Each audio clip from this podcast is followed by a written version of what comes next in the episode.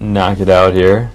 All right, so I uh, I wanted to do a uh, evidence based overview of COPD treatment, um, kind of specifically focusing on acute exacerbations, like why we do what we do, because um, I've never really thought about it before. Um, well, we're gonna the way this lecture is set up, we're gonna have a case study. Um, there's gonna be a brief overview of kind of some boring stuff, definition, epidemiology, and causes of COPD exacerbation. And then sort of the meat of the lecture is going to be evidence-based management, uh, principles of COPD. Um, namely, I'm going to be focusing on the four things that we generally do, bronchodilators, steroids, antibiotics, and then uh, the uh, hotly contested oxygen and uh, non-invasive positive pressure ventilation, or BiPAP. Um, so the uh, case I want to present is something that you know pretty much any uh, anyone in the ER is uh, aware of. We see this hundreds of times a day. 62 year old guy with shortness of breath. He's got a history of COPD. Comes in with three days of productive cough, increased albuterol use at home, a fever to 100.6, and subjective shortness of breath. Um, he's got a history of COPD, hypertension, hyperlipidemia. Uh, he's had his gallbladder out. The, he takes the uh, kind of standard cocktail meds. He's on Advair, Spiriva, albuterol as needed, and then he takes uh, uh, Lopressor and Zocor for his uh, other medical problems.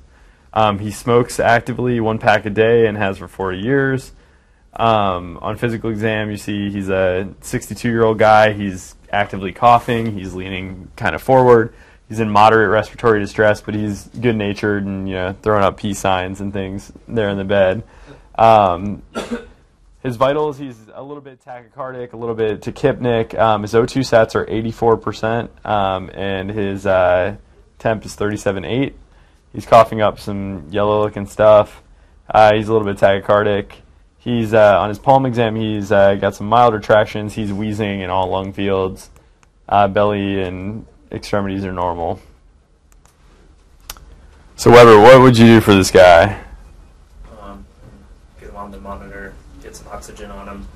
Um, he's got a history of COPD, and it looks like it started him on um, probably some Duonebs and uh, good being him. Okay. Uh, he's going to get steroids, probably Solu-Medrol IV, and um, likely a chest x-ray. Okay. Um, and any other meds you want to give him or anything? So you said you're going to give him Duonebs, Solu-Medrol, anything else? You know, I see if he has a history of like CHF or something else, but um, likely while we're starting everything out, would be um, doing a steroids, um, EKG chest X-ray, and send off some labs. Okay. All right. The main reason, the main reason I wanted to ask one of you guys, so I mean, Weber can fire that out like, you know, in that he saw the patient and his entire workup and thinking about the thought process took about 35 seconds. And that's what that's where that's where everyone should kind of hope to be and kind of where we all are. Um, after you know about a year, year and a half of emergency medicine, you've pretty much seen kind of all the chief complaints, and this you know this moderately distressed smoker with you know a cough and you know fever and wheezing is something everyone sees, and everyone can pretty much rattle out the uh, correct management. The whole reason I wanted to do this lecture is because that was the same thing I would do too. I'm like, you know, okay, well, let's give him some 125 IV Solu-Medrol, let's give him three Duonebs, give him some ceftriaxone and some azithromycin, and uh, you know, if he gets better, we'll send him home on a Z pack, and if he gets worse, he'll come into the hospital. But I never really thought like, you know, why we do that stuff. Like, is any of that evidence based, or is that just something that that's what we decided to do? Um, so that's why I made this lecture. So for this case, uh, you get his labs. You uh, his trope is negative, lactic acid is negative, CBC and lytes don't look all that bad. So not too wild. Here's his chest X-ray. What do you think about it, Weber? Just got a very large lung field and flattened diaphragms. It, uh, doesn't look like a new. Doesn't look like an infiltrate.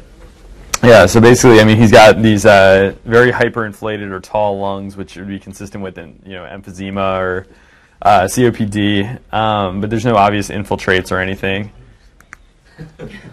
so I guess kind of, you know, this is what most of our COPD or X-rays look like, right?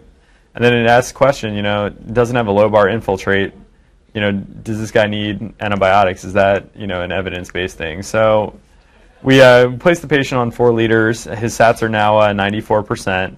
Um, he was given Duonebs, uh, 125 Solu-Medrol, ceftriaxone, azithromycin.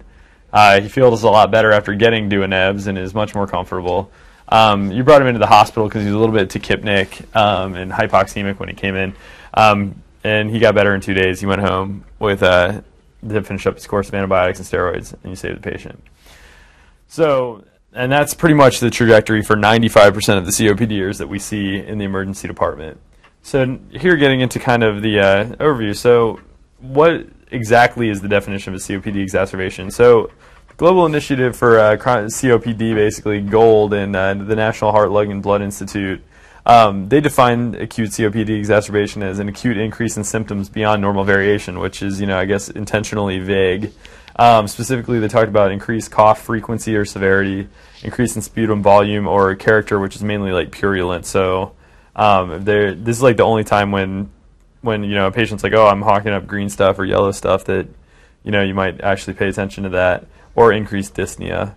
Um, COPD is important because specifically, it's fourth leading cause of mortality in the U.S.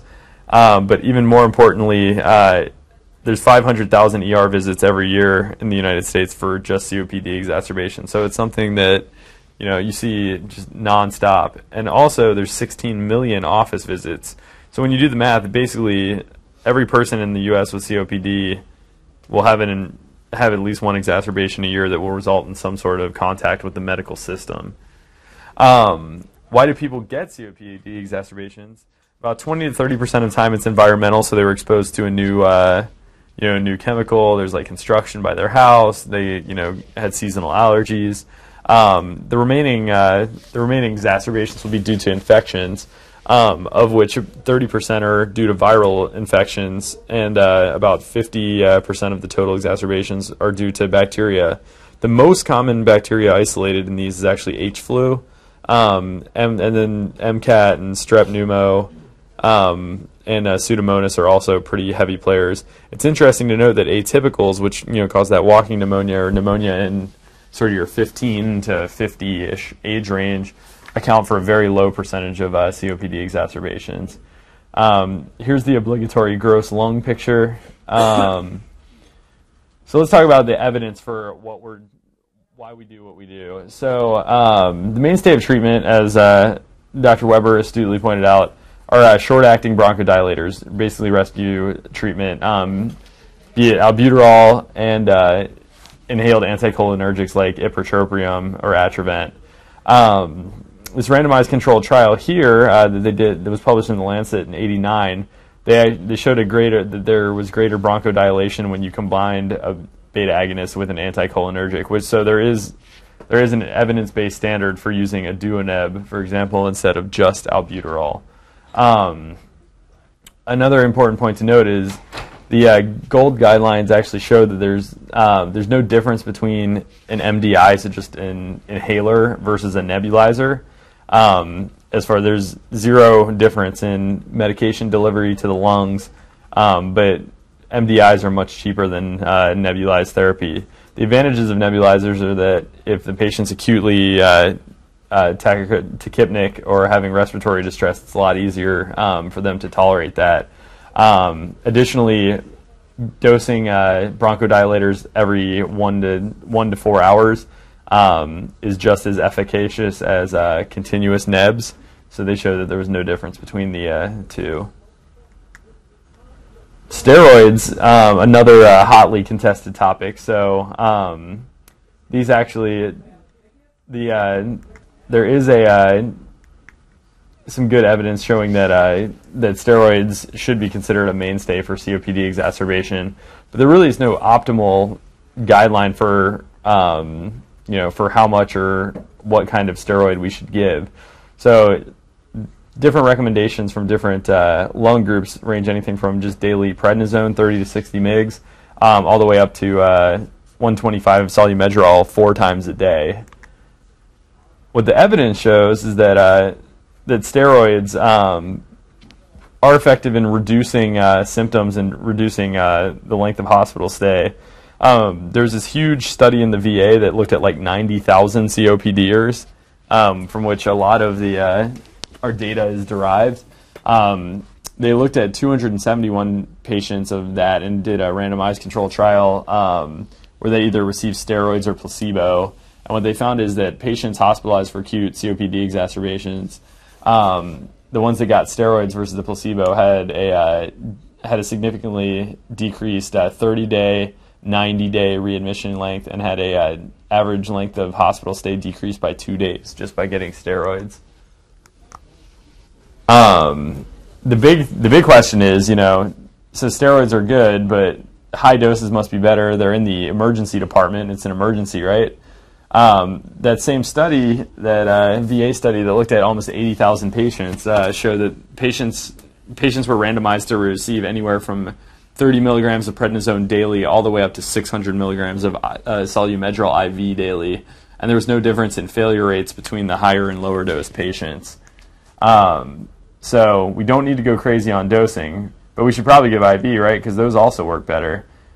But um, the uh, the study that was in Chest in 2007, uh, looking at 210 patients with COPD exacerbations, they were randomized to get either IV or PO um, uh, prednisolone, and uh, there was no difference in treatment failure, length of stay, or improvement in their uh, pulmonary function testings.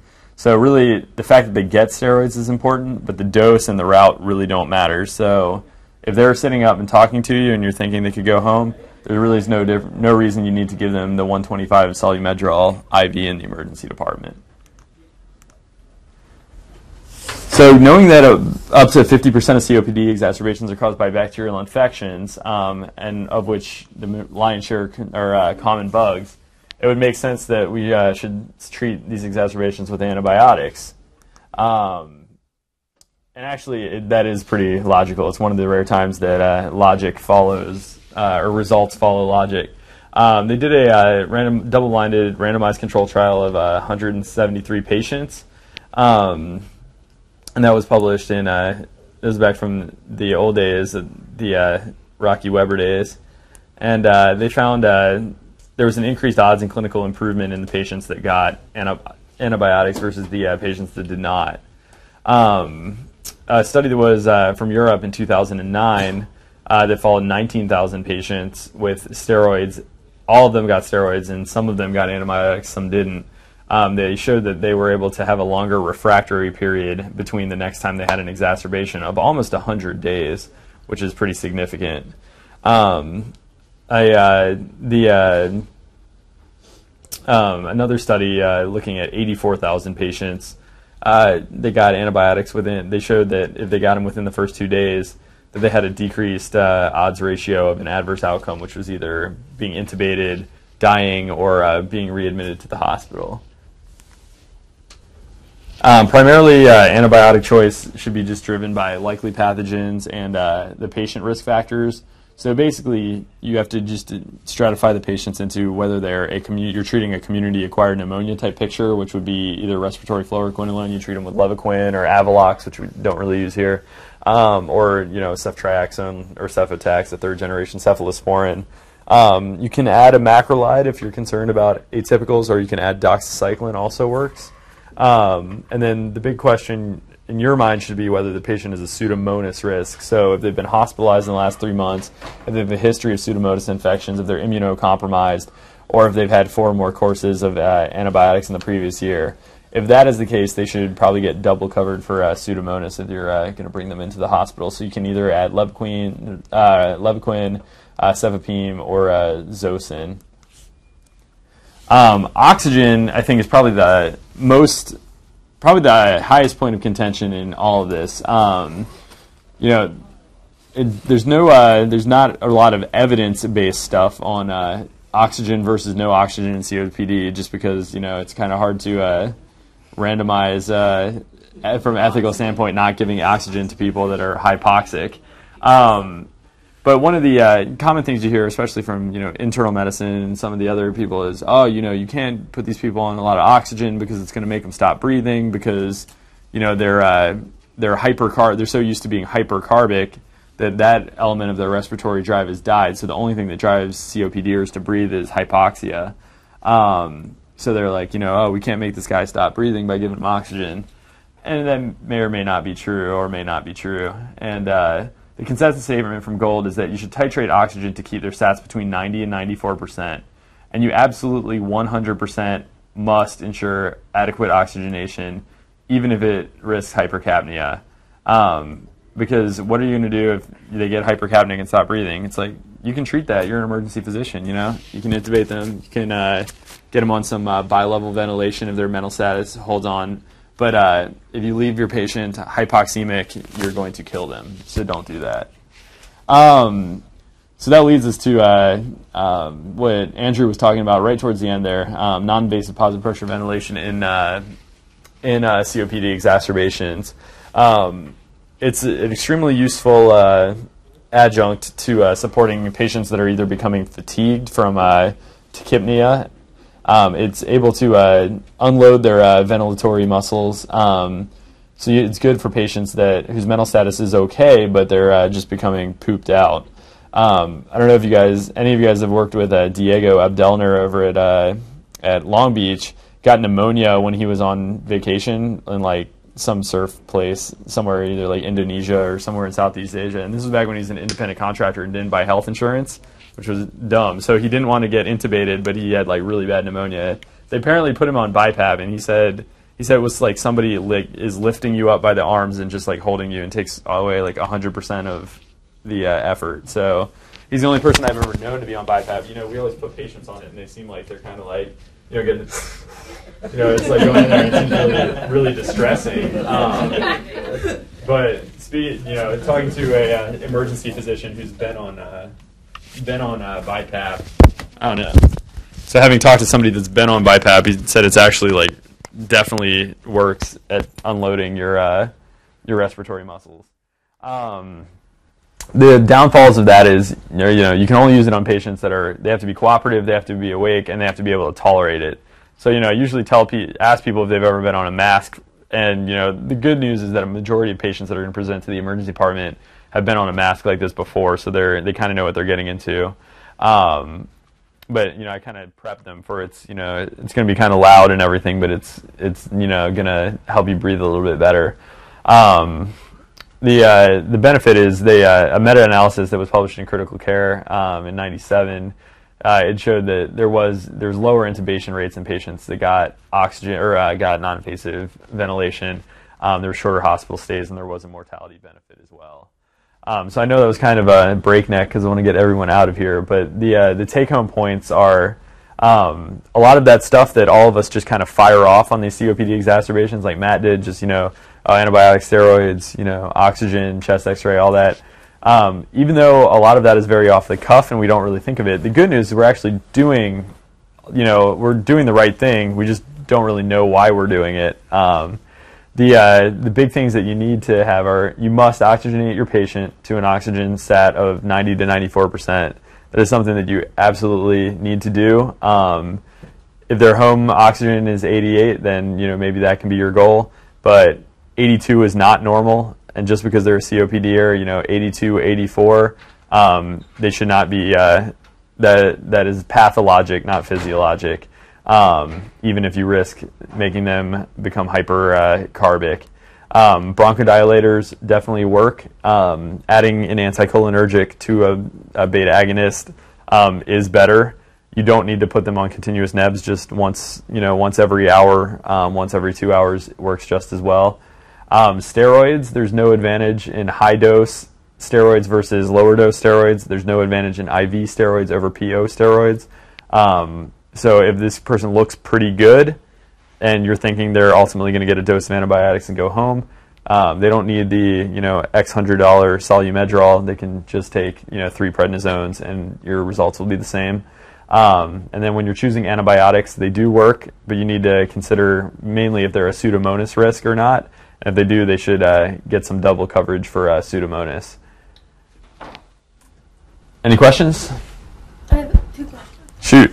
Um, I've heard a lot of like crazy regimens in terms of like when you should do the DUNEB and up and how many. you know, like what the evidence in term is in terms of like use a DUNEB for the first treatment, but not for the following ones, or mm-hmm. do DUNEB every time, or anything in, in between those? You know, I went off of uh, the guidelines that Gold put out. Didn't you know specify the exact timing and uh, and frequency of the administration. The only things that they put out were that you should add a you should add an anticholinergic agent to a beta agonist, and that you that continuous is not better than just frequent. Um, I uh, I didn't find, but I also wasn't looking for any uh, anything to say like optimally. All the studies that were randomized control trials just looked at adding a beta agonist versus not, or um, adding an anticholinergic versus not. So. Um, So there's there's some data out there that suggests giving more than two doses of ipratropium um, does is, loses effectiveness after that. So um, the the continuous or the pulse dose of albuterol is al- always efficacious if they're still wheezing and still in respiratory distress. But ipratropium up to two doses, and after that you, you, you there's there's not much gain. Um, I have a review article I can forward to you, but Okay. it's not the strongest evidence, but it's, it's there. you say you had another question, Karen? Um, I should be asking you the questions. 99 scorer. I guess it's more of like a a comment, just the fact that like, you know, maybe there's no advantage to the IV over the PO, but sometimes that's the only way to get it in because they're in such respiratory distress that you can't like have them take. Absolutely, and that's I mean that's definitely the indication. Like if they're on BiPAP and stuff, you don't want to like take it off and try to throw three prednisone down there. Um, Swallow that up your nose. so the, it's mainly for your uh, your patient that looks pretty good. Yeah, and if you're That is able to. yeah, because there's no point in giving them you know IV Solu-Medrol if you think that they're going to be going home or they're going to go up to you know three tower and languish there you know on uh, on two liters of nasal cannula you know so um, if they're able to talk to you and you know don't look uh, that bad then you you you can certainly do it but yeah obviously if the patient's in distress and they're like you know just having trouble talking let alone swallowing pills then just give it IV. Wes, did you come across any literature about low dose ketamine for both asthmatics and COPD? Um, so some of the blogs and podcasts that I listen to um, are proponent of this low dose ketamine for two reasons: one, the bronchodilatory effects, and two, a lot of these asthmatics are really anxious. COPDers are really anxious because they're trying to breathe, and there's anecdotal evidence, anyways, that suggests that this might be helpful to prevent an intubation. I actually uh, I listened to that podcast too because I thought it was awesome. I did this lecture uh, probably almost 12 months ago. Um, I just never got around to actually giving it, um, so I didn't put it in there. Um, maybe I can uh, put it in the uh, the event lecture next week because one article I've actually looked at. It was out of Highland. It was, you know, probably 10 years ago. Looking at low dose uh, ketamine in asthmatics. And, you know, the problem is if you have a really badly designed study and it doesn't show anything, what does that mean? And you go, I, I don't know what that means. And, and it was sort of, uh, it was not that many, the numbers were low. They couldn't show dramatic improvement with low dose ketamine. Um, but I don't know that that, that is really true. Um, I think a more, a more elegant study with bigger numbers might have shown a significant improvement. um, uh, it's hard to know. So I think it's a very good question. I think the jury's definitely out on it. Um, but I'm not, what few things I've read about it that, that are pseudo-scientific have not been dramatically uh, impressive that this really does anything. Um, but you know, when you're desperate, um, I mean, anecdotally, I've, I've had a couple of these people come in that just like tight, tight, and what I get, nothing, nothing, nothing. Oh, we got to intubate him. They give them the ketamine, and while we're back, it's like whoosh. You know, suddenly it's like, what are you intubating this patient for? You know, it's like no resistance at all to bagging. And that's pretty profound when you see that. I don't know what that means. You know, if that, that, is that just like one in a thousand, or is that one in two? But um, it, it, it makes those kind of impressions that you think, gee, maybe low dose stuff would work. So there, there's these kind of things that keep happening to people, and they've even happened to me.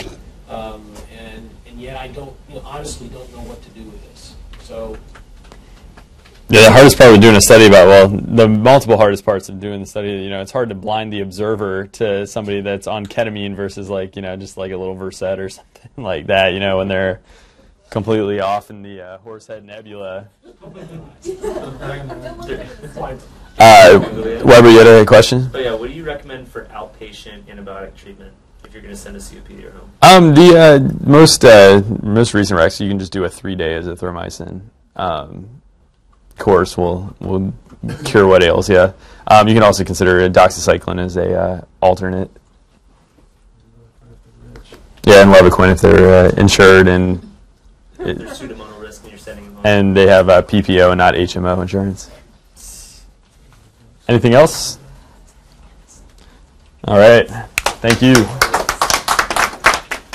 Are we staying powwow for two seconds? Yeah. Oh, what's your counter power? The night nurse